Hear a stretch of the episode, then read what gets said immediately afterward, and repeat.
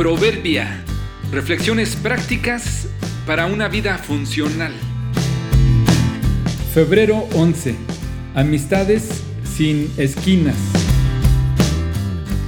No puedes impedir los rayos, pero puedes tomar precauciones y alejarte de ellos. Un gran amigo de la tercera edad me ha contado historias muy interesantes que le han ocurrido. De pequeño vivió en un alejado poblado al norte del país, en una zona de ambiente extremoso, oscilando entre las altas y bajas temperaturas, humedad y grandes tormentas.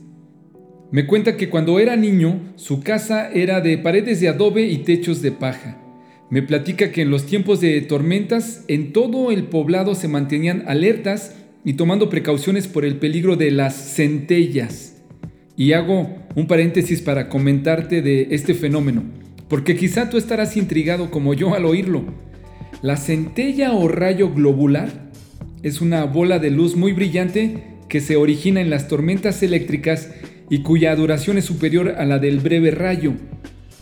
Anteriormente se pensaba que se trataba de un fenómeno ficticio o mítico, ya que son eventos que resultan improbables e impredecibles.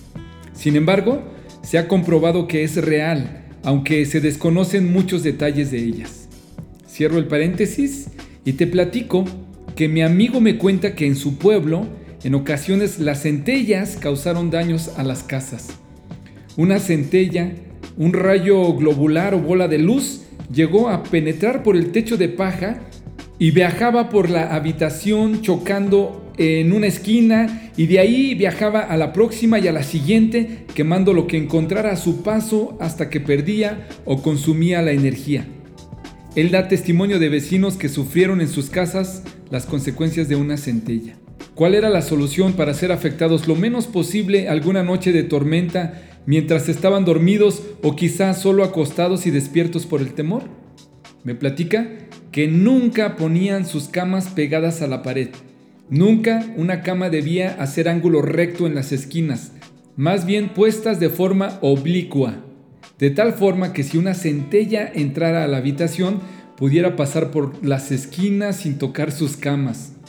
La historia es intrigante y nos puede ayudar a entender que no puedes impedir los rayos y las centellas, pero sí puedes alejarte y tomar tus precauciones. No puedes impedir a los negativos, a los perversos, a los tóxicos o a los iracundos, a esos que lanzan rayos y centellas cuando se encienden. Pero sí puedes tomar tus precauciones y alejarte de ellos. No hay forma de impedirlos.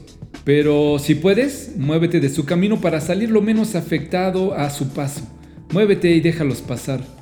Despega tu vida de la pared.